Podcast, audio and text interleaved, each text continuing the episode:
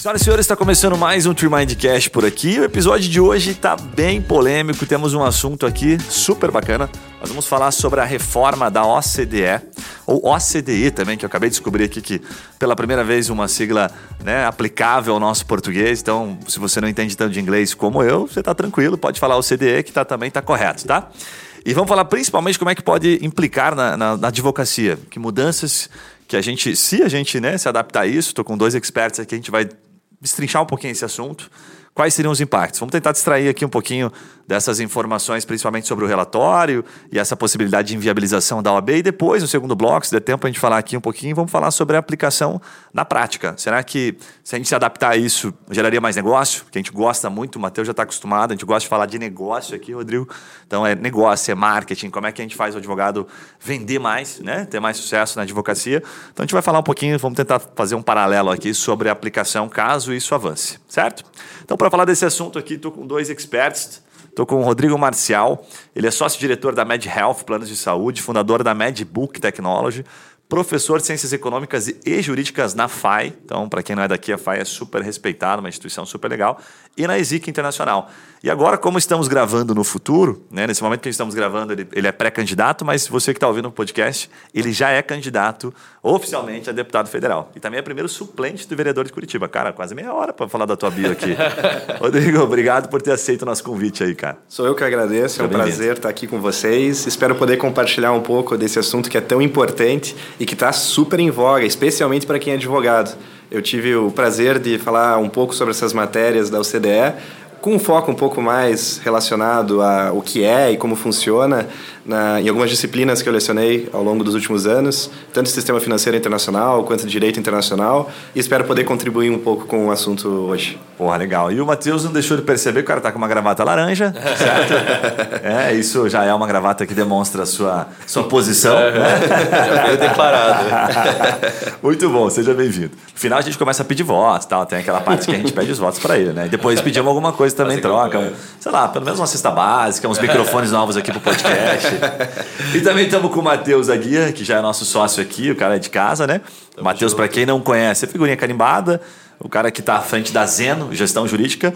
Então, se você não conhece, você está muito atrasado, você tem que entrar no site da Zeno, está super legal. Matheus, como sempre, muito bem-vindo. Obrigado, tamo junto, Gui. Legal. Galera, vamos, vamos, entrar direto no papo aqui, e aí já, nós vamos destrinchando um pouquinho, depois pegar um pouquinho até o contexto da história do Rodrigo, eu acho que o Rodrigo tem muito para contribuir, principalmente como professor da FAI aqui, né, um cara expert nesse assunto. É, Rodrigo, para quem não entende nada, uhum. o que, que, é esse tal do OCDE? Da onde que surgiu isso aí? Dá um contexto para a gente ficar na mesma página, por favor. O chavão clássico que todo mundo fala é que a OCDE é o clube dos ricos, é o clube que congrega os principais países do mundo, as principais economias do mundo. Se você juntar só os membros da OCDE, você vai ter cerca de 60% do PIB global e 80% do comércio global internacional. Caraca. Se você juntar os parceiros, aqueles países que já têm alguma proximidade ao OCDE, mas ainda não são membros definitivos, essas cifras aumentam mais ainda. A porcentagem do PIB global chega perto dos 70%. E são aqueles países, portanto, que têm recursos para distribuir ao resto do mundo como investimentos e buscam justamente essas oportunidades de investimentos. Então, em poucas palavras, eu diria que isso aí é, é o CDE. O cara, imponente. Por isso que os caras não chamaram nós, Matheus. É, é, são os caras que tem Só os fudidos aqui. E o Brasil é um desses parceiros que você falou? O Brasil, surpreendentemente, é um dos maiores parceiros da CDE. Não no sentido de ser uma das maiores economias, mas no sentido também é uma das maiores economias, mas no sentido de já ter uma maior interligação com a OCDE. Ele desde 96, 96 faz essa aproximação à Organização de Cooperação e Desenvolvimento Econômico, que é a sigla em português, para justamente tentar trazer essas inovações institucionais, tentar estar bem vestido, com uma boa maquiagem, para atrair esses investimentos estrangeiros também. Tá. Legal. Matheus, as suas palavras aí, complementando como advogado, representando a classe dos advogados, é isso aí? Tem mais alguma. a seu entendimento? Cara, eu vou deixar claro que eu não sou advogado há muito tempo, né? Eu sou empreendedor hoje. Vem não, vem não. Não cara, tenho não. doutorado aqui para falar do assunto. O, o, pouco que eu sei é mais ou menos isso. É, o que eu, chegou para mim quando começou essa, esse buchicho de OCDE que acabar com a OAB, a gente foi se atualizar, né? E o que chegou para a gente foi muito isso, que a OCDE é, um país, é uma organização que o Brasil tenta entrar há muito tempo, né, não consegue, e ela vem dando motivos e pareceres de, cara, o que, que o Brasil tem que se desenvolver ainda para ser um país no patamar de entrar lá. Muito mais do que ter um PIB grande, a gente precisa se desenvolver a nossa parte jurídica também, a nossa parte regulatória, para poder entrar nesse, nesse mercado. É, é, até aqui que eu sei. Boa, boa. Mas aí vem aquela pergunta de leigo, né? Onde é que entra a OAB nessa história aí, Rodrigo? É, e eu tô curioso também para entender isso. a OAB, na verdade, é uma pequena parcela da, da grande discussão que tem que ocorrer de mudanças estruturais enormes que tem que ser aprovadas pelo próprio Congresso brasileiro, não somente pelo governo federal. E entre elas existe uma discussão acerca da Ordem dos Advogados do Brasil ter um tratamento diferenciado entre os advogados nacionais e advogados estrangeiros e uma eventual reciprocidade dos países que já são membros da OCDE com o tratamento que eles recebem fora do país e foi aventado, foi colocado como uma possibilidade, como uma potencial necessidade, não como algo que estava sendo imposto pela OCDE, a necessidade de justamente modificar as regras de como funciona a admissão de advogados aqui no Brasil. A sugestão, inclusive, paradoxalmente, era de que, a, que a, esta seleção de como entrará o advogado na carreira fosse feito não por uma organização em separado do Estado, mas pelo próprio governo, fosse estatizada por o, o, o exame da ordem. Caramba. E não, não era, portanto, necessariamente de encerrar com o exame da ordem. Sim. Até porque você olha para países que já fazem parte da OCDE, como é o caso dos Estados Unidos, que tem lá o exame da o ordem bar, deles, né? o bar exam, já, exatamente. Bar exam. Na Europa é a mesma coisa. E isso foi uma coisa que eu vi muito advogado no Instagram, Twitter xingando, falando, pô, esses países ricos querem que acabe com o exame da ordem aqui, mas, opa, mas lá no, no estrangeiro eles têm, né? É. Por que, que a gente não vai ter eles têm? Então, na verdade, eles não querem acabar com, com o exame. Não, e primeiro que não é uma imposição, uhum. e como eu disse, isso aí é um assunto, é um, uma, uma filigrana de um monte de mudanças que teriam que ocorrer no país. Pra vocês terem ideia, são, acho que 250, posso estar errado no número exatamente, é, instrumentos legais que o Brasil tem que aderir para fazer parte efetivamente, ou melhor, para cumprir com os requisitos necessários para que ingresse na OCDE.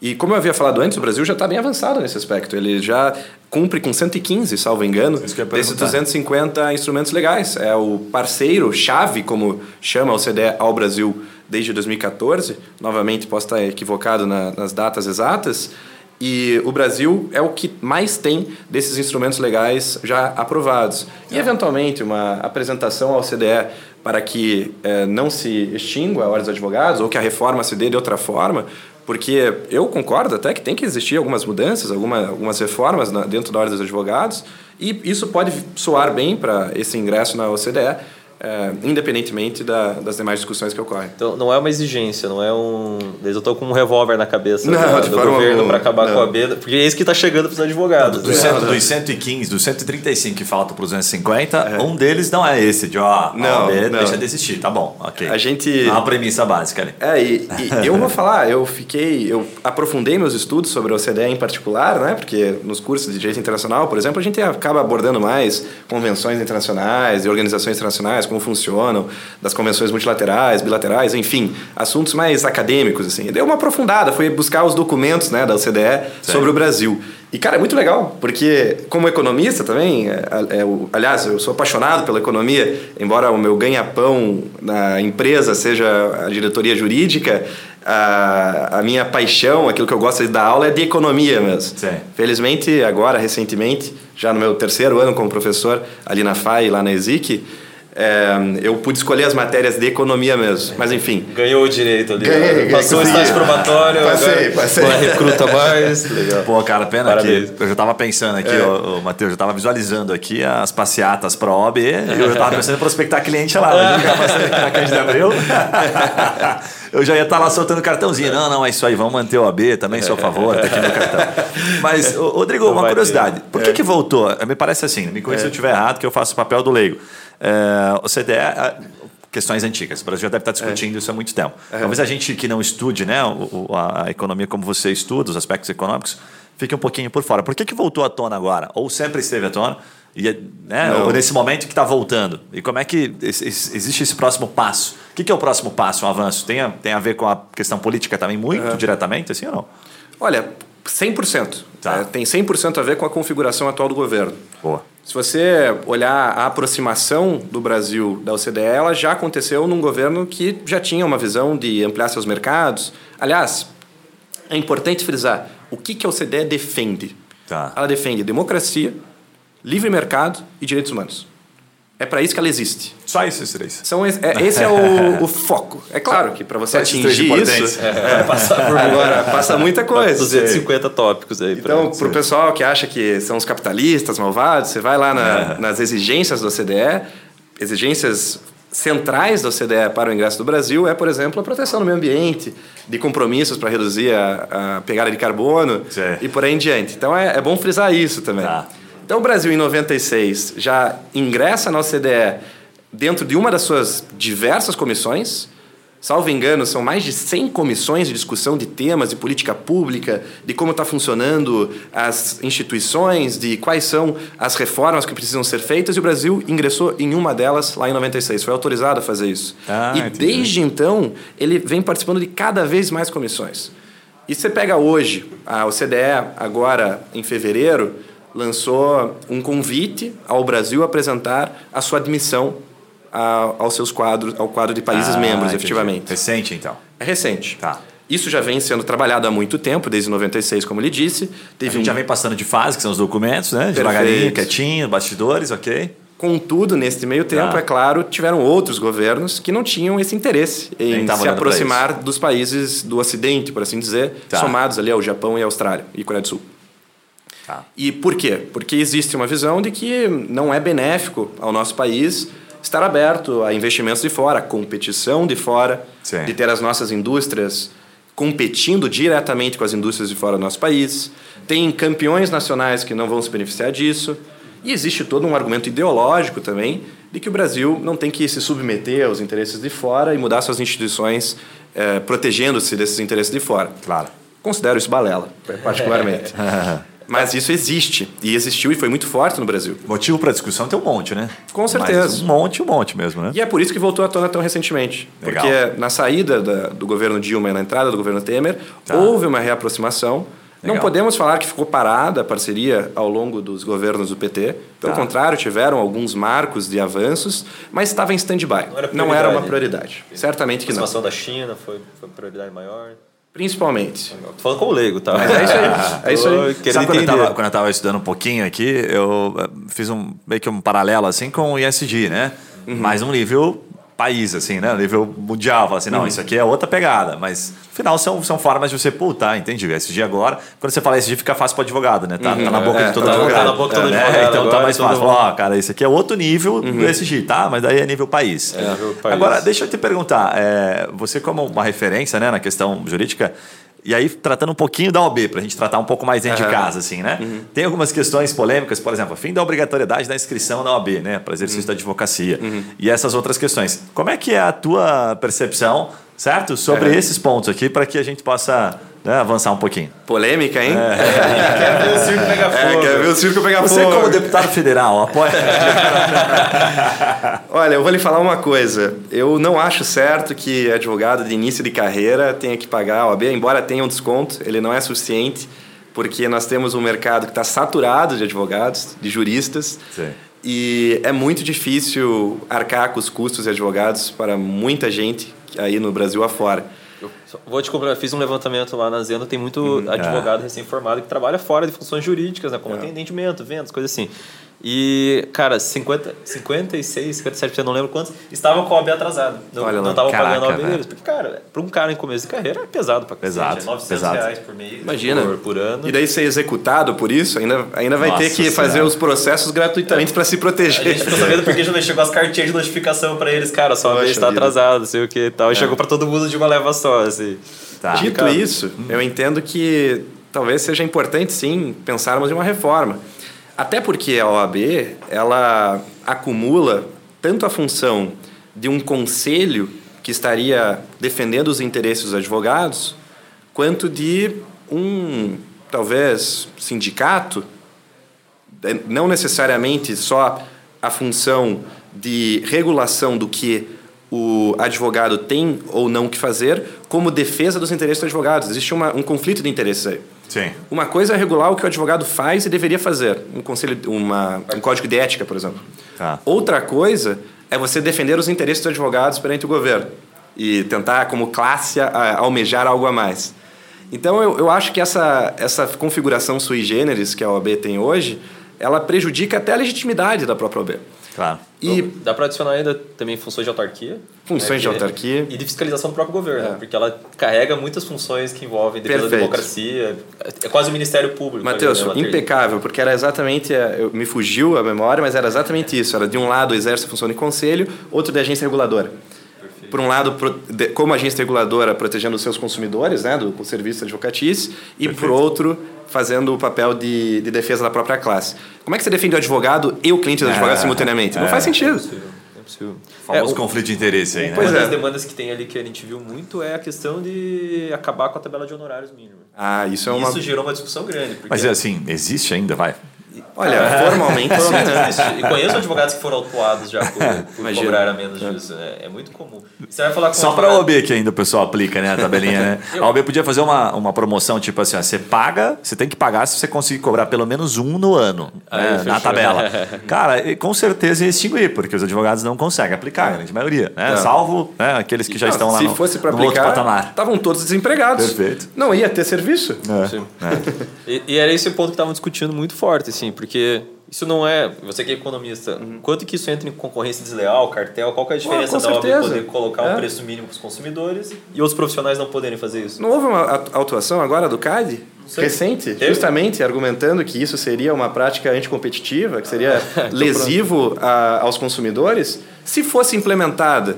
Imagine pagar os valores altos de uma tabela de OAB de uma população miserável que a gente tem Sim. no Brasil. A gente, tem que, a gente não pode esquecer que tem muito brasileiro que precisa fazer inventário e que está aí nos 50% mais pobres do Brasil que não recebe nenhum salário mínimo. Perfeito. E vai pagar quanto que está na tabela de honorários hoje? Uns 3 pau para fazer o Aqui, inventário? Um inventário? Ah, bem Não, mais. meu querido, já tá uns 9 mil reais. Ah, né? não, essa é brincadeira. Mas o Pô, percentualzinho faz ali, né? tempo que eu me formei, hein? Cara, na, na Zena, assim, uma das features que a gente tem para o advogado é um gerador de, de propostas. Aham. E a gente, quando montou esse gerador de propostas, que a ideia era tipo, que trouxesse o preço pronto, porque o advogado sabe precificar. O que a gente fez? Pegou a tabela da OAB do Brasil inteiro, fez uma média e colocou lá. E os advogados, passou um mês, o que, eles vieram falar pra gente? Cara, os preços Estão que vocês estão colocando lá é ridículo. Porque Caramba. ele mostrou pra ele, ó, tô fazendo inventário de uma família que tem uma casinha de 200 mil, você quer que eu cobre 10 pau dela? Esse é o preço sugerido. a gente teve que desligar essa função, né? Agora está trabalhando de puxar o preço que eles praticam pra depois jogar uma sugestão de preço, né, com base no mercado. E, tipo, a diferença tá sendo gigantesca. Os caras cobram mil, dois mil reais e a OAB que cobre 9 mil. Viu, Rodrigo? Mas depende do que você tem lá para inventariar, a gente faz um preço especial para você, viu? É, o seu vai ser caro. O preço está né? sempre O seu de vai ser acordo com o caro. patrimônio.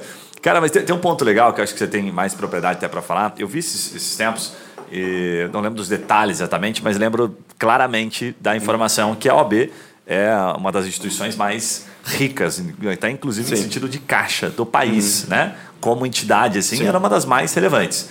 E isso, é, por si só, a gente já sabe, isso gera muito poder, né? Dinheiro gera poder e tal, e aí a complexidade de a gente conseguir fazer mudar alguma coisa. Isso é, procede, de fato, a OAB, ela é tão gigantesca em todos os aspectos, assim? Ela é muito grande, ela é muito forte. Existe uma contribuição obrigatória. Sim. Para você exercer a profissão, você tem que pagar. A gente está falando de mais de um milhão de advogados. 1 milhão e 200 mil Um advogados milhão e 200 ativos. mil advogados ativos pagando necessariamente. É a mesma coisa que acontecia quando tinha imposto sindical. Tá, o que? Mi- Milão? Tá Milão? Vamos fazer a conta Próximo aqui. a É, isso. quase é, isso. Com desconto, Tá da, bom. é, próximo a Ok. isso. Então a gente está falando de uma situação muito parecida. Vai dar um bilhão. Você tá fazendo essa conta. É. Vai dar um bilhão. Cara, dá um Dá bilhão, bilhão, aqui, né? dá bilhão. Caraca, Eu velho. tô tentando fazer ali os números na cabeça dele, tipo. Um milhão aí, uns 100 milhões por mês. É uma receita considerável. Mas Isso, é que, claro, está separado nas bastante suas... custo também, né? Mas Tem está separado nas suas, Nas suas entidades, suas né? entidades, né? Tá, É. sim. O que eu ia dizer, que se aproxima muito do que existia com os impostos sindicais. Sim. O imposto sindical. Os sindicatos eram muito fortes. Por que, que eles tinham essa presença tão grande na sociedade civil, nas discussões políticas? Porque eles tinham uma renda que eles necessariamente iam receber do Estado. É quase como se fosse um, realmente um órgão da administração indireta, recebendo dinheiro direto da população que é obrigatório pagar. E eles não têm. E, e o pior, é uma organização nessas condições que é extremamente politizado.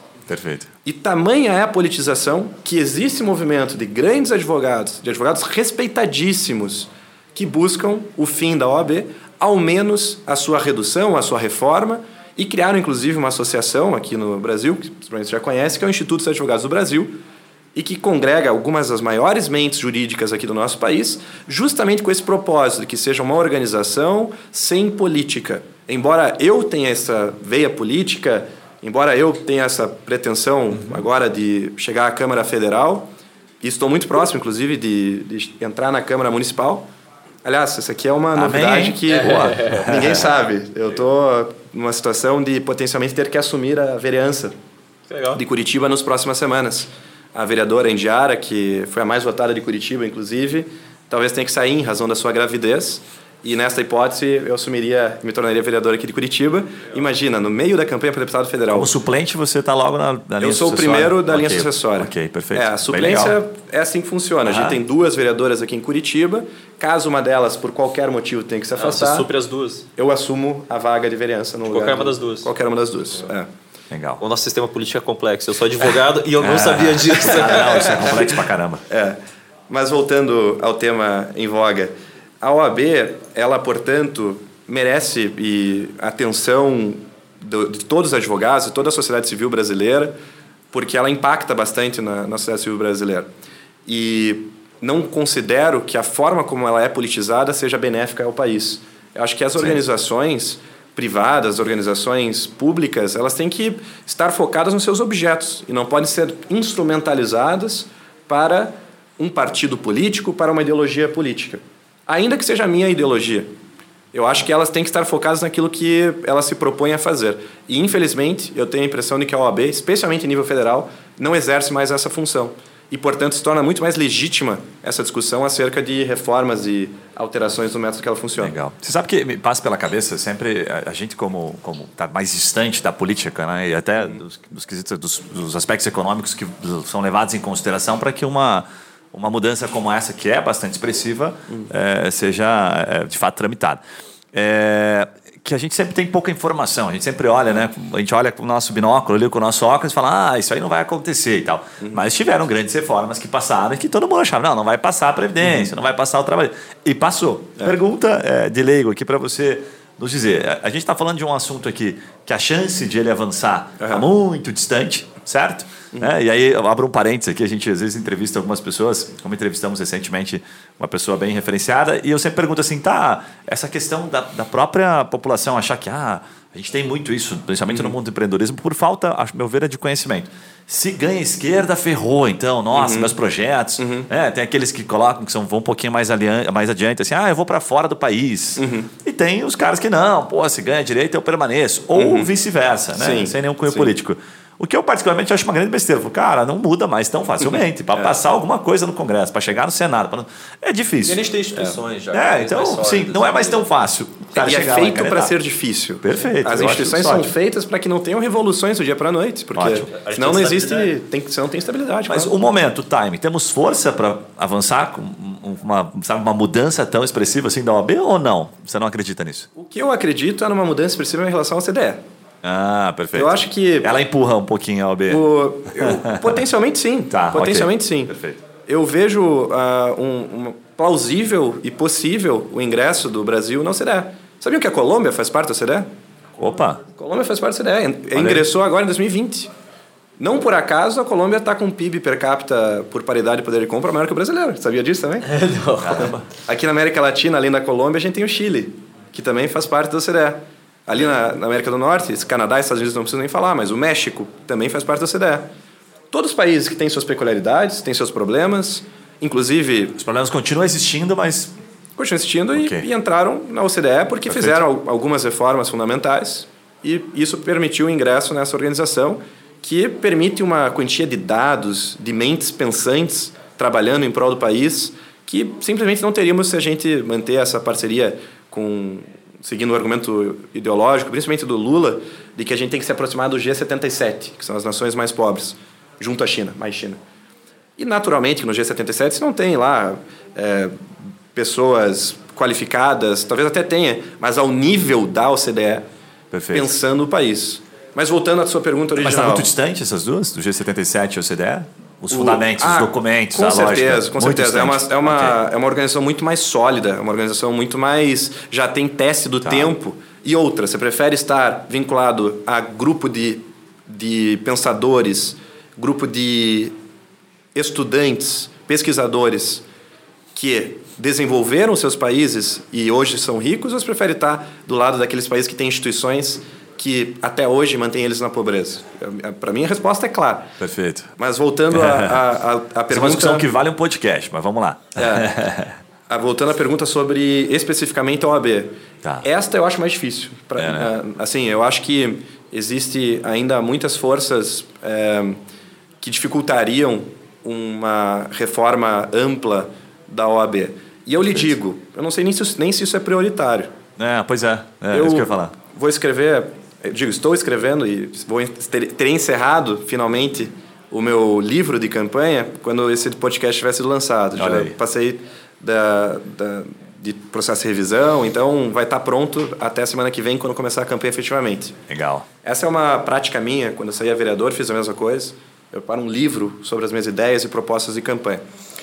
E neste ano, eu ao invés de escrever um livro amplo, como fiz a vereança, que ninguém vai ler, que tive lá só 250 downloads, que já é algo expressivo, mas Sim, enfim, sim. Pra não, não me faz ser eleito. Es- Nesta campanha eu selecionei 30 ideias, 30 propostas. Em razão do número do novo, 30, né?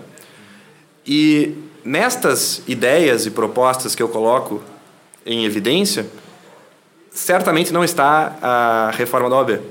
Entendi. Então, na minha visão, Perfeito. veja, um cara que tá no já radar, tem né? uma visão que é diferente, provavelmente, do, do habitual, Sim. que já exigiu um preparo, um conhecimento prévio, alguma aproximação para a própria OAB. Então, nem em mim isso entrou aí nos 30 mais importantes. Tá. E agora, para isso entrar nos 30 mais importantes lá do Congresso? Congresso, Nacional, É. difícil, hein? É, com certeza. Eu, eu comungo Tem uma dessa- listinha bem diferente, geralmente. né? É, eu já eu conversei com várias pessoas da própria OB. É, inclusive, a gente convidou várias aí que pudessem topar um podcast, mas esse tema é muito polêmico para quem está lá É. dentro ainda, né? E. Os caras não tiveram coragem? Manda um abraço pra eles, É, então. beijo, não. Valeu, pessoal. Vou fazer um debate com o deputado Rodrigo. E, cara, o que eu vejo é que a reforma, tipo, as mudanças da OAB, elas vão ser gradativas, como vem acontecendo. Isso. É, a gente É. vê que a OAB mudou, é, talvez não tanto em legislação, mas in- institucionalmente ela tem evoluído Uhum. muito, assim, em questão de, tipo, até de...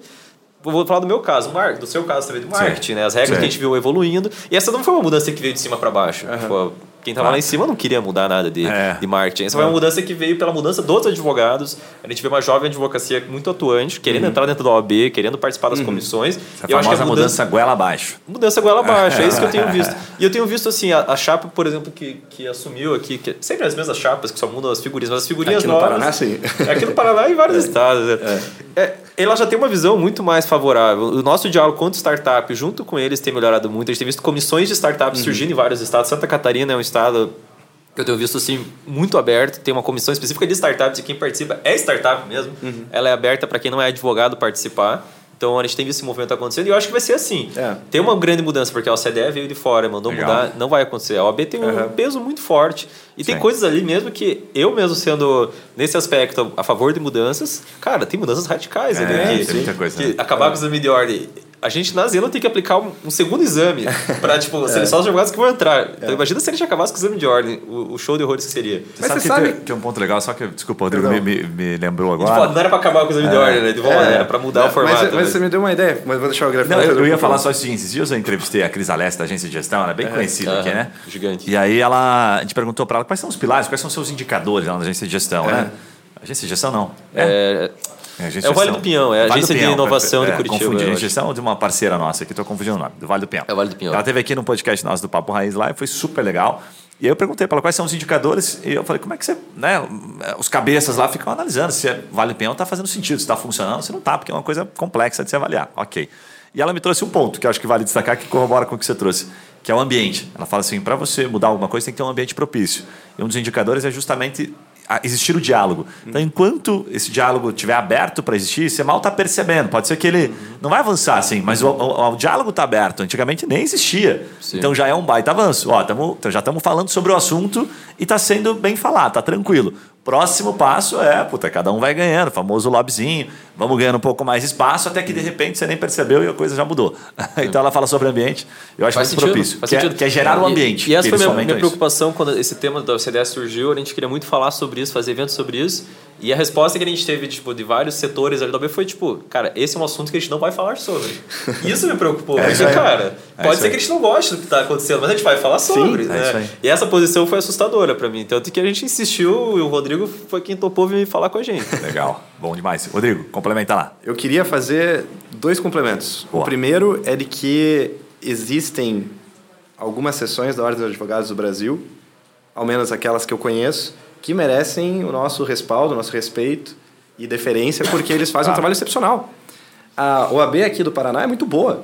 Eu admiro bastante o trabalho deles e tem pessoas excelentes que estão lá dentro hoje, muitas delas que dedicam, A olha, vida. parcelas relevantes, importantes da vida, senão a vida inteira, a realmente melhorar a qualificação dos advogados, de melhorar a ordem.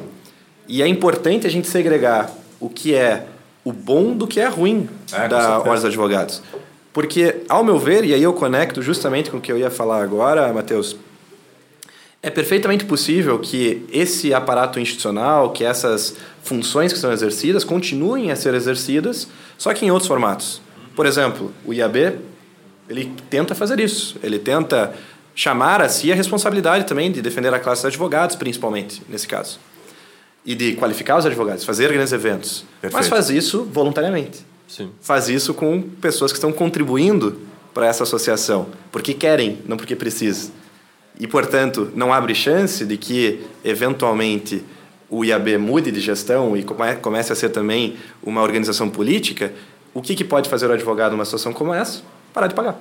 Na OAB a gente não tem essa opção. Perfeito. Então, se for para o lado ruim, a gente não tem o que fazer. A gente tem que continuar pagando. É, eu sou, como você falou, você falou do G77. Eu ando no G77 dos advogados. Esse é o meu círculo, né? Os advogados que usam a gente são os pequenos advogados, os advogados autônomos. E a gente consegue ver a percepção deles em relação ao AB. É sempre uma percepção super favorável à atuação institucional dela, no sentido, pô, todo mundo fez direito, todo mundo entende o papel que ela tem em defender a democracia, são poucos advogados que são, são contra isso. Esse não é o problema. O problema que a gente vê é quando entra no conflito de não necessariamente conflito de interesses, mas conflito de personalidades que eles veem em relação ao OAB. Por exemplo, você falou de atos políticos. Quando a OAB, salvo engano, foi do Paraná, que apoiou o impeachment da Dilma, fez o, o parecer, né, o pedido oficial, acho que foi aqui do Paraná. Cara, para quem era contra o quem era contra esse movimento, isso foi um ato de choque. Porra, a OAB, que é a minha instituição, que eu sempre apoiei, que tal, tá atacando a minha ideologia política. É. E ao mesmo tempo, a gente teve o, o último diretor, o, não sei atual, acho que mudou, o último presidente federal, ele era muito mais para as ideologias de esquerda, Com né? certeza. E isso gerou também uma ruptura com vários advogados que não Sim. concordavam com essa ideologia. E aí quando a gente vai tendo esses posicionamentos, eu vejo ali que eles têm essa dicotomia, assim, que eles, Uhum. caralho, o que que tá acontecendo, sabe? É o órgão que eu gosto de defender, que eles gostam de usar o logo da OAB, de ser parte, Uhum. mas ao mesmo tempo ele tá tomando atos que eles não, não compactuam e que não foram consultados e que no final envolve o institucional, mas é política. Isso- aí você vê o problema esse dessa- de um livro que eu li esses dias, que é, é um clássico, já deve ter lido, que é a Revolução dos Bichos. Ah, pô. É, certeza. é um clássico, né, cara? A OAB tá faltando neutralidade para a OAB, né? Tipo assim, cara, vocês não têm que se meter nesse tipo É. de assunto, a não ser que isso represente a grande maioria, já que é uma entidade que é representada por quem paga, né? Obviamente, ela vem para servir a nós, né, da sociedade, mas deve- deveria consultar. É, Eu acho que a, é a ela pode diferencia. vinha talvez talvez até de mais transparência, que é algo que a gente Sim. ouve dos, dos advogados menores, quem não tem participação lá dentro. Porque querendo ou não, são 1 milhão e 200 mil advogados. Não tá todo mundo dentro da OAB. Eu não estou Sim. dentro da OAB. Eu estou há Sim. dois anos tentando me envolver e é muito difícil você entrar Uhum. lá dentro. Você tem que estar sempre em reuniões e, enfim, complexo. É, pra gente que está de fora, a gente sente muita falta disso. Cara, como é que essa decisão foi tomada? Tipo, quem foram os advogados consultados? Tinha advogado falando que o que a Dilma fez era pedalada, era inconstitucional. Tinha gente falando que era constitucional. Vocês escolheram um lado de vários advogados que dizendo cada coisa. Então, eu acho que essa falta de transparência pode vir até mais do que a neutralidade. A OAB pode tomar um partido, que ela vai precisar para defender as instituições, mas tem que ter um processo muito transparente para os advogados apoiarem isso. E digo duas coisas. É claro que não existe neutralidade. Sim. Claro que as pessoas têm as suas tendências, têm as suas vontades e seus, as suas ideologias políticas. Mas você pode tentar ser neutro, né? Você pode fazer o possível para manter uma neutralidade. E talvez aí a gente volte ao tema da reforma. Será que não é impossível para a Ordem dos Advogados, do, da forma como ela está constituída hoje, manter esta neutralidade nos assuntos políticos, quando isso faz parte, inclusive, da questão da defesa da democracia e da, dos direitos humanos, por exemplo?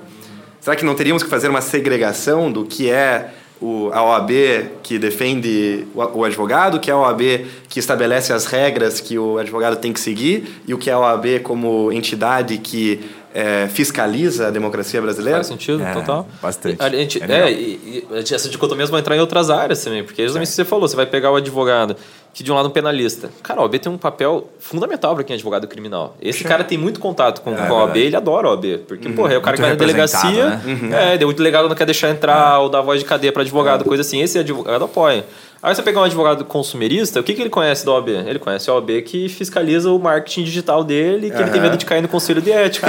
então, obviamente, ele não vai ter uma relação de boa ali, que ele vai ter medo de se aproximar É da OAB. verdade, é verdade. Então, são outros chapéus, não só o político, mas outros vários chapéus mesmo que geram esses desconfortos comigo. Enquanto uma agência reguladora, ó, sei lá, vamos ver quem. é, qualquer órgão regulador, sei lá, vivo.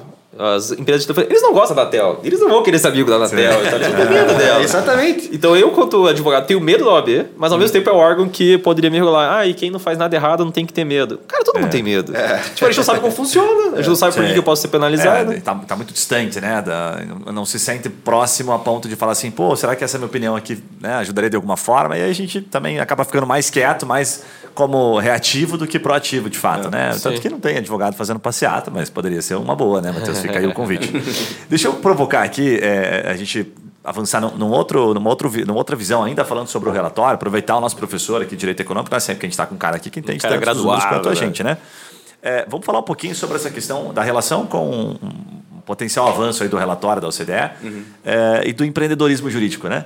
Da captação de clientes, aquela coisa um pouquinho mais, mais lógica ali, né? Para o advogado estar pensando assim, tá, é, será que dá para ganhar mais dinheiro que isso aí ou não? Né? Como é que eu, eu vou crescer mais a minha advocacia ou não? E aí me veio uma dúvida aqui que eu acho que faz sentido é, eu, eu te perguntar, que te, te questionar, Rodrigo. O que, que mudaria para o cliente? Na ponta, tá? Já entendemos que a OAB teria um pouco de dificuldade, conflito de interesse, como tem hoje.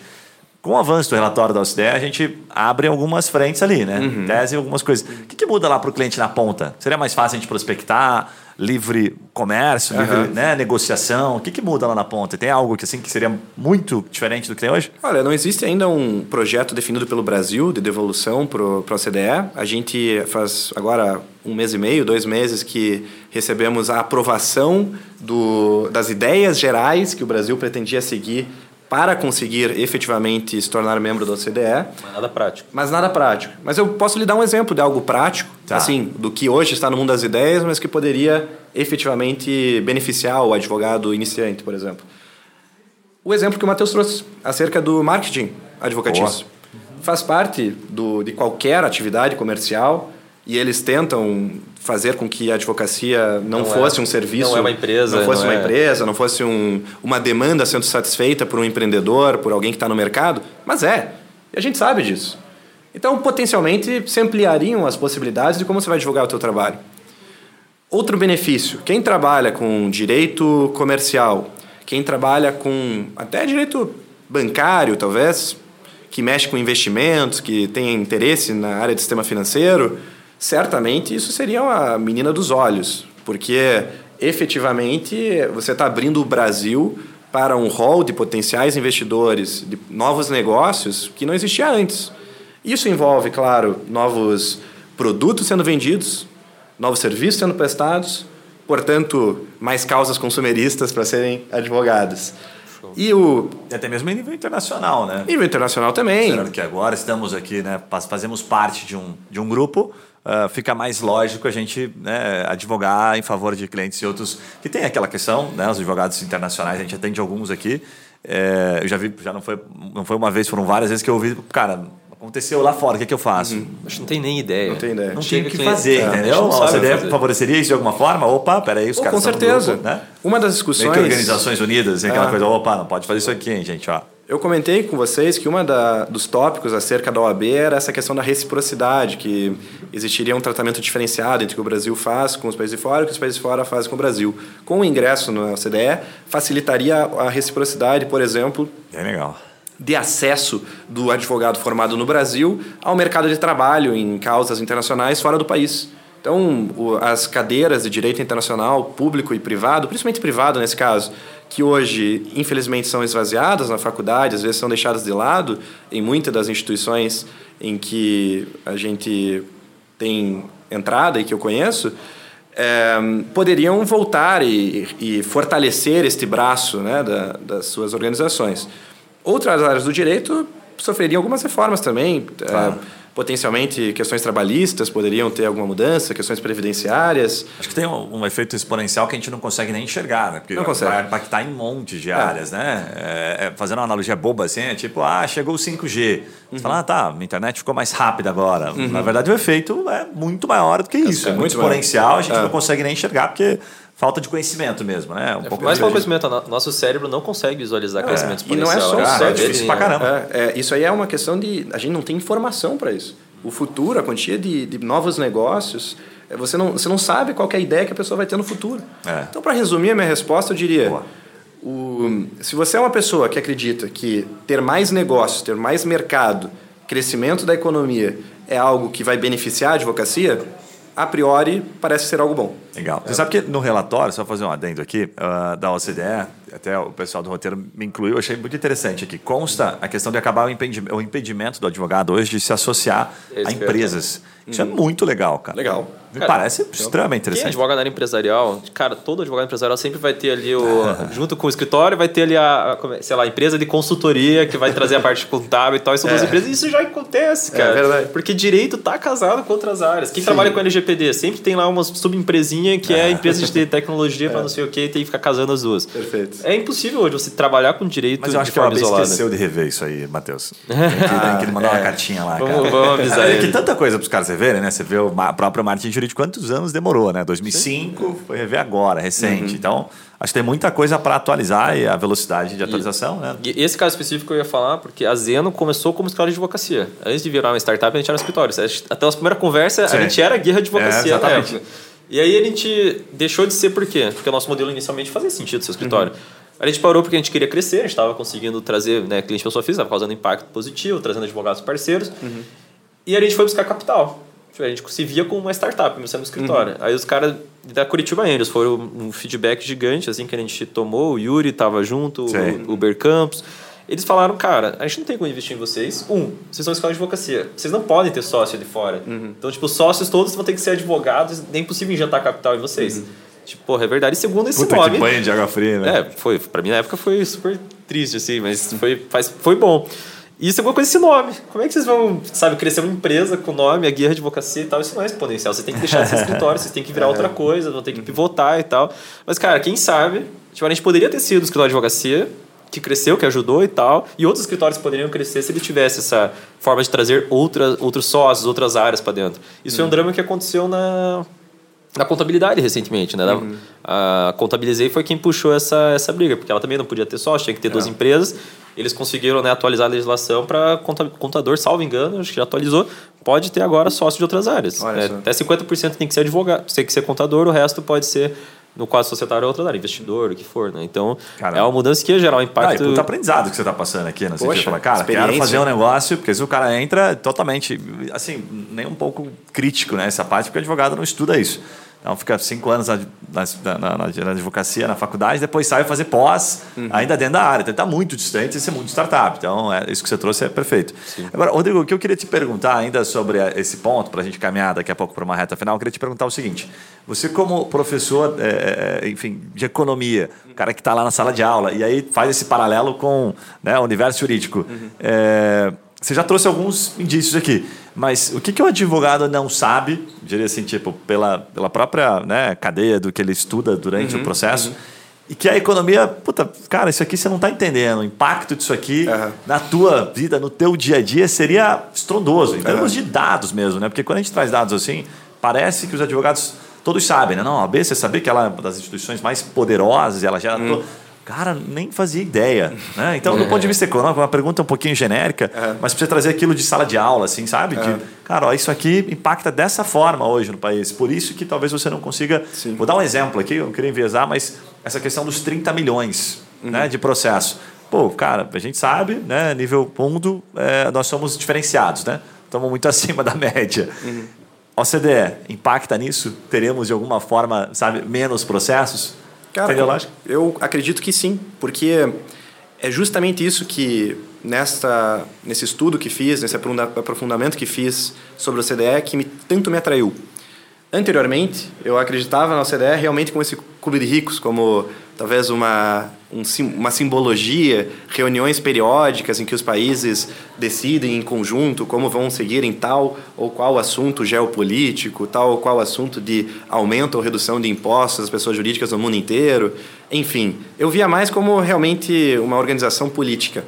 E o que me trouxe uma, um otimismo enorme, o que eu achei fenomenal, foi o fato de que a OCDE é uma organização de dados, de pesquisa, de pensadores, de pessoas que estão buscando dados sobre o país, coisas que no Brasil às vezes não é fácil de achar, e a partir desses dados fazendo propostas para o país, falando precisa melhorar isso, precisa melhorar aquilo. São quase Legal. 30 comissões especializadas estudando as várias áreas do país, inclusive eu peguei algumas aqui de governança corporativa e pública, de sustentabilidade, de desenvolvimento social e de trabalho, de meio ambiente e energia, entre outras, como, por exemplo, um problema de excesso de processos judiciais, ou ainda Boa. de falta de independência de um banco central, ou de excesso de corrupção, ou de incentivos equivocados nos tribunais eh, superiores e por aí em diante. Sim. Então, uma organização como essa, com o know-how que já tem, inclusive de países que não eram desenvolvidos e se tornaram, como é o caso da Coreia do Sul, do caso do Chile, que é um exemplo de sucesso também aqui na Perfeito. América Latina, é talvez hoje agora está no momento de turbulência, mas há poucos anos atrás se falava que o Chile, o Chile daqui a pouco seria considerado como o primeiro país desenvolvido da América Latina, da história, com exceção da Argentina que deixou de ser desenvolvido. Sim. E, portanto, dessas informações e dessas pessoas preparando estratégias de política pública para transformar isso em progresso, eu acho que não só os advogados, o Brasil inteiro tem a ganhar com isso. Sabe um negócio que eu vi quando eu estava dando uma estudada aqui na, e tentando me aprofundar um pouquinho? Que a, a, tudo que consta, pelo menos ali no relatório que a gente consegue ter acesso, né? favorece muito mais aquele ambiente em que é o sonho do advogado de atuar no consultivo, né? O advogado quer ter o contrato de partido, certo? Uhum. Hoje, né, não incomum aí, todo mundo está atrás disso. E ele não quer mais judicializar, porque ele já viu que, puta, demora muito para eu pegar, para eu Sim. ver a cor do dinheiro. Então, para favorecer os advogados, principalmente iniciantes, cara, não tem jeito. Ou tem que cobrar uma mensalidadezinha recorrente, ou uhum. eu cobro alguma coisa na entrada. Né? Uhum. Então, não dá, não tenho dinheiro para esperar uhum. cobrar lá no êxito. E tudo que, que se mostra, e olhando o relatório, puta, cara, isso favorece demais, né? Favorece as práticas de SG, que estão começando a né, pegar o gosto. Né? É. Mas a, gente ainda tem uma cultura muito atrasada de eh, ser reativos, né? É. Como empreendedores, a gente é reativo. Uhum. Por um lado, né, por uma questão até meio lógica, financeira, né? nem sempre o empreendedor consegue ser proativo, mas por outro, está é, é, tá relacionado ao desconhecimento e principalmente a, a percepção de que, cara, se eu for aqui proativo, atuar na esfera consultiva, colocando aqui nos termos jurídicos né, do, do mundo da advocacia, eu vou ter mais benefício porque eu vou evitar é, processo lá na frente, eu vou evitar um, um prejuízo. Uhum. Vou trazer um dado só rapidinho aqui para contextualizar, que na hora me veio em mente, a gente acaba vendo muito dado solto o tempo todo, que era um dado sobre uma análise dos processos trabalhistas. Cara, eu achei massa porque os caras traziam o dado seguinte, ele falou, ó, mais de 58%, exatamente 58% das empresas que avançaram, não fizeram um acordo no, no, na fase inicial de um processo trabalhista, tiveram um aumento daquela, daquele processo, daquela causa, uhum. em mais de 40%, 50%. Ou Poxa. seja, o prejuízo ficou muito maior depois. Uhum. Aí você fala, puta, mas será que o cara não sabia? Ou será que economicamente o cara puta, não queria se desprender de caixa naquele momento? Uhum. Mas que movimento que ele poderia ter feito um pouquinho ali atrás que aí entra um pouco na cultura, cara, daqui é muito louco, o papo vai ficando maluco, que é a cultura financeira, né? Sim, que é a questão de a gente não saber como administrar a empresa, que a gente deveria deixar um pedacinho, como a gente faz na vida pessoal, em tese, né? Para esse tipo de situação e plantandinho para evitar que isso aconteça lá na frente. Tô viajando na maionese ou não? De Porque, forma cara, alguma, é um troço maluco. Foi o que me veio na cabeça na hora que eu estava lendo. É, é exatamente isso aí. Um, um exemplo muito prático disso, como a gente, enquanto advogado, não tem isso ainda, essa visão econômico-financeira das coisas. Quando eu era gerente jurídico, enfim, incorporadora, o sócio, a gente tinha uma, uma ação, a gente podia fazer um acordo. Ele falou, cara, legal, faça um cálculo de tier para saber quanto que vale a pena a gente fazer nesse acordo ou não. Uhum. Eu, tier?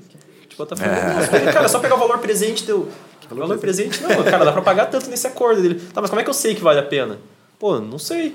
Daí, porra, o cara me ensinou, falou, olha, pegou o cara na empresa, gente fatura em média tanto, esse dinheiro vai sair do caixa, vai custar tanto. Então fazer um acordo com mais do que tanto em tanto tempo não vale a pena. É. Acordo menos que isso vale a pena. Cara, nunca que um advogado ah, que nossa, não teve uma experiência assim pensa nisso. É, é, e é algo que, porra, na faculdade é fácil é. a gente aprender. Um pouquinho de matemática financeira ali. Faltou a faculdade de economia ali para fazer essa conta aí. Deixa eu precisar fazer a faculdade inteira, só uma aula de matemática financeira. Que Era uma aulinha de matemática financeira. Uma aulinha de matemática financeira que a gente resolvia isso, cara.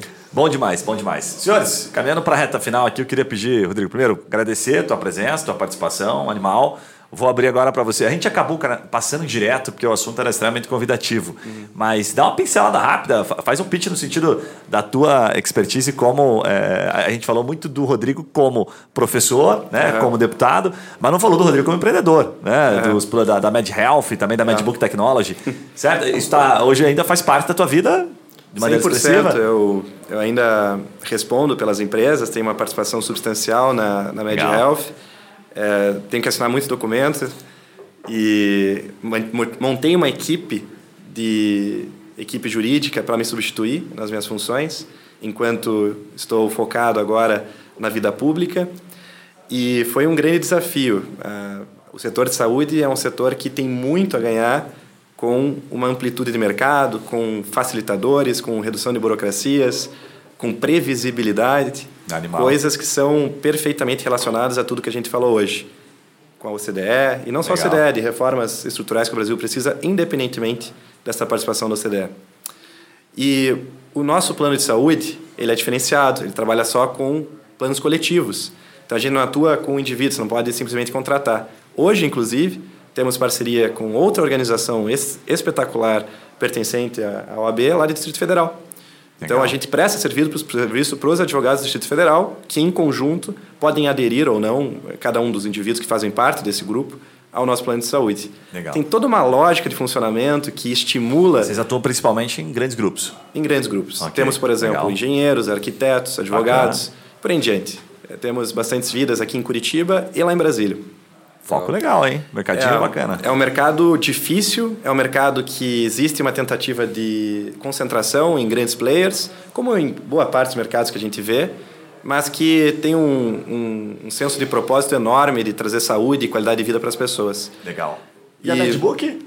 O MedBook, há cerca de um ano, passou a ser menos uma startup, o que era o objetivo originalmente, de agendamento de consultas médicas, e pivotamos ah, a organização para que ela pra, passe a servir como a tecnologia, como setor de tecnologia e informação da, da MedHealth. Ah, então ela serve como se fosse um BI da MedHealth, serve como se fosse também uma plataforma de agendamento de consultas, de concentração de documentos, de informações sobre cada um dos nossos, dos nossos beneficiários. Legal. A gente viu ali um poder de um valor maior do que na tentativa de chegar no consumidor final e lidar com os médicos, trabalhar numa forma de marketplace que é, não se demonstrou é, existir uma demanda imediata, pelo menos, no nosso serviço. E a competir diretamente com uma doctorária, né? Tá, e a competir é. diretamente com uma doctorária que está crescendo bastante e que também há, há grandes penas. É, a gente viu que existem mais dificuldades, a gente já sabia que existiam muitas, mas eram ainda maiores do que a gente esperava. Parecia tão lógico, né? Quando começaram a lançar é. essas plataformas, assim, eu olhei e falei, caramba, cara, como é que eu não tive essa ideia? Parecia tão lógico, mas a gente vê, bom, diversas startups estão tá aí para crescer, mostrar que nada é tão é lógico assim quanto parecia, né? É, Rodrigão, é, deixa um recado e, por favor, né, fala um pouquinho de como as pessoas encontram aí a sua proposta também, para que a gente possa, de alguma forma, te ajudar, né? A, a quem sabe, chegar lá, nos representar lá. Termos, tendo, tendo um amigo lá, é bacana, né, Matheus? Podemos trazer ele depois aqui. Eu, desde já, deixo as minhas portas abertas, seja caso assuma nos próximos dias a Câmara dos Vereadores aqui de Curitiba, seja alcançando esse sonho e esse objetivo que se torna cada vez mais próximo de chegar a Brasília e poder colocar um pouco desses anos de estudo, de preparo e de, de, dedicação é, em prol do brasileiro. Esse hoje é o meu maior propósito é, em nível pessoal e profissional, tanto é que eu larguei a, a empresa nas mãos de pessoas competen, competentíssimas, mas estou ali abrindo espaço para competição dentro da minha, da, da minha própria área, né? Sim. É, nas faculdades também, felizmente, consegui me licenciar Legal. e estou agora, nesses últimos seis meses, focado, destinado para esse objetivo. Tá. O meu nome é diferente, não é todo mundo que encontra um Marcial por aí. É, Rodrigo Marcial. Eu escolhi este porque Rodrigo Ribeiro são muitos. e Rodrigo Marcial sou só eu. No Instagram, é Rodrigo Marcial PR, no Twitter, Facebook e TikTok, é isso também, Rodrigo Marcial. E espero poder contar com o apoio de todos vocês que nos escutam, o apoio de vocês que estão aqui comigo. Leiam Tá. o meu livro de campanha. São Já só tem- já 30 sabe, O nome páginas. já está definido. O livro da campanha? É. São 30 passos para um Brasil de primeiro mundo. 30 passos. Olha que legal o nome, parabéns pelo nome. Talvez Casa ali- com a ideia do OCDE aqui que a gente tá É, falando. pior que conversa, conversa, mas... Bem legal, bem legal. Ah, Talvez tenha ali alguma mudança pequena por conta da equipe de marketing. Já estou com mais de 10 pessoas na minha campanha ajudando é, de forma remunerada ou não. Aham. A Arte nunca gosta das nossas ideias. Então, ele é, sempre é. reprova nossas Mas eu gostei ideias. do nome, ó. É, vai, vai ser difícil os caras eu mudarem, colocar o nome mas você deixar. melhor lá. É, e o lado bom é que eu peguei um bom número para minha campanha também, que é o 30-30, então eu falo de 30 passos e o partido é 30. A ideia é que isso insira Esse na mente deve do ser público. disputado do partido aí, ou foi sorte isso? Não, não, isso aí foi porque eu, como já sou primeiro suplente, e o partido tem bastante confiança no meu Já tinha trabalho. moral, já tinha moral. Aí Eu eu fui escolher, eu vou, eu vou. Essa é fiquei, tua. fiquei em dúvida de pegar o 3 mil ou 30-30. Daí eu acabei 3.000 pegando é legal. 30-30 porque é mais fácil apertar na urna. Ô, cara, ficou fácil pra caramba. Vai ser difícil esquecer mesmo. Muito bom, Rodrigo. Deixar uma mensagem final, manda bala. Além de tudo, nesse material dos- do meu livro de campanha, além das 30 propostas escritas, eu, para evitar o erro que cometi em 2020, deixar um material muito maçante, difícil, que não é todo mundo que gosta de ler, eu vou fazer para cada uma dessas propostas um vídeo explicando brevemente o que é Muito aquela legal. ideia, o que é aquela proposta. Primeiro, um vídeo curto para Instagram e para mandar no WhatsApp, potencialmente, e outro um vídeo um pouco mais longo, em que eu posso colocar um pouco mais de conteúdo. Porque não é fácil, né? Colocar ali em menos de uma página ah, o que você pensa sobre um Vai assunto ter um QR. Code na página ali pra você escanear? Link mesmo. Eu vou trabalhar com PDF. Ah, tudo online. Então, Legal. aí fica fácil de tanto vir do vídeo para o livro, quanto ir Aham. do livro aos vários vídeos que estarão No canal do disponíveis. YouTube lá e conhece tudo. Sem papel. Exatamente. Show. Sem Sem papel. Muito bom. Rodrigão, quer deixar uma mensagem? Acho que essa é a mensagem, é de trabalhar pelo Brasil, de Boa. acreditar que existe um futuro promissor no nosso país, Legal. de agradecer a oportunidade de me expor um pouco aqui. Prazer. Espero ter convencido que é uma boa entrar na OCDE. Legal. É uma boa também se aproximar do Partido Novo e apoiar boas campanhas aqui no estado do Paraná. Bem legal. Ó, Já estou seguindo o Instagram, vou pedir pro pessoal colocar aqui na descrição, tá? Rodrigo Marcial PR. Tá lá, inclusive, a bandeirinha contra privilégios, comunismo e impostos abusivos. Gostei. Olha. Falou de imposto, ele gostou né? Gostei dessa parte dos impostos. Depois você me conta um pouco mais aqui no Essa off é a grande tal. bandeira da campanha. Dependendo do que ele me disser, eu já vou deixar certo meu 30-30 aqui na urna. Matheus, dá o seu recado aí, maninho. Como é que o pessoal encontra a Zeno lá para os poucos que ainda não conhecem? Legal, pessoal. A gente tem ali o Instagram, arroba Somos Zeno, Facebook, arroba Somos Zeno, site Somos Zeno, tudo é Somos Zeno. Então pode achar lá que estamos disponível para vocês. Matheus, você vai para passeata? Se tiver a passeata do CDS, você vai ou não? Fiquei Cara, meio na dúvida aqui, Matheus. É difícil, né? Porque eu tenho. Quando eu li o primeiro, a primeira página do parecer da OCDE, eles colocavam um conceito de justificativo por que, que eles queriam rever a OAB. E era essencialmente que eles achavam que estava desequilibrado a função que a gente tem que ter em regulação, que é, de um lado, proteger o consumidor, né? e do outro, estimular a livre concorrência e inovação. E que ali estava desequilibrado isso. Uh, e eu fiquei pensando muito nisso. Tipo, eu acho que algumas propostas ali favorecem a livre concorrência e não vão prejudicar o consumidor de forma alguma. Outras eu tenho receio se, se né, como, por exemplo, acabar com o exame de ordem ou coisas do gênero, o quanto que isso poderia prejudicar os consumidores finais, as pessoas mais humildes. E o que eu sempre, cara, escuto, quando eu começo a querer discutir essas coisas, é um amigo que trabalha no escritório corporativo, que atende só grandes contas e coisas assim. Ah, você não se preocupa que a OAB tem que cuidar das, das pessoas pequenas e não sei o que, você quer liberar o mercado inteiro. Eu, porra, cara, você trabalha com banco, vem querer me encher o saco. Eu que trabalho com pessoa física todo dia, eu sei que eles não têm acesso à justiça, você vem falar que não precisa, que não pode mudar porque vai prejudicar eles. Então a ideia, cara, eu acho que é mais do que querer propor algo, é poder conversar sobre isso abertamente, conseguir Boa. trazer argumentos para pensar. O advogado automaticamente pensa, ah, se você mudar qualquer regra ali, vai fuder com o advogado. Ah, se eu tirar a tabela, vai fuder o advogado. Se eu vai fuder o advogado. Cara, por quê?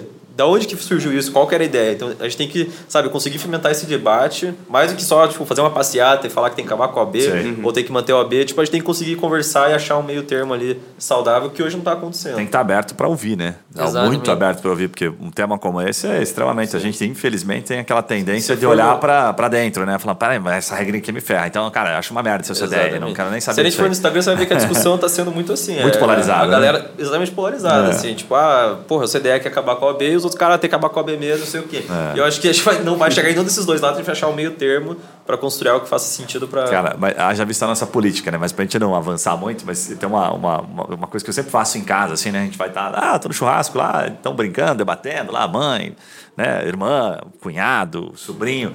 E aí, de vez em quando, a gente traz o assunto, assim, né? Lá em casa é permitido. Não tem essa de, ah, não pode falar de política, religião, futebol. Pode sim. A gente debate. E aí, esses dias eles estavam debatendo sobre um ponto lá, proposta política, e eu falei assim, tá, mas me explica quais seriam as vantagens e as desvantagens. Quem, quem sabe colocar, pontuar para a gente poder debater aqui, porque eu não sei. Então eu prefiro ficar com a opinião aqui mais ouvinte, né? E aí, tô até agora esperando a resposta. Eu sempre recomendo que a gente faça isso, sabe? Tipo, tá, tá, ok, mas quais seriam os benefícios? Quando o cara não viu nenhum benefício, significa que ele não viu nada. Ele só olhou para dentro, né? Falou, não, isso aqui me atinge, então nem vou abrir para a gente debater aqui sobre o assunto, né? Então, enfim, vamos convidar o Rodrigo. Rodrigo está convidado já oficialmente para a gente voltar daqui um tempo, falar sobre o tema.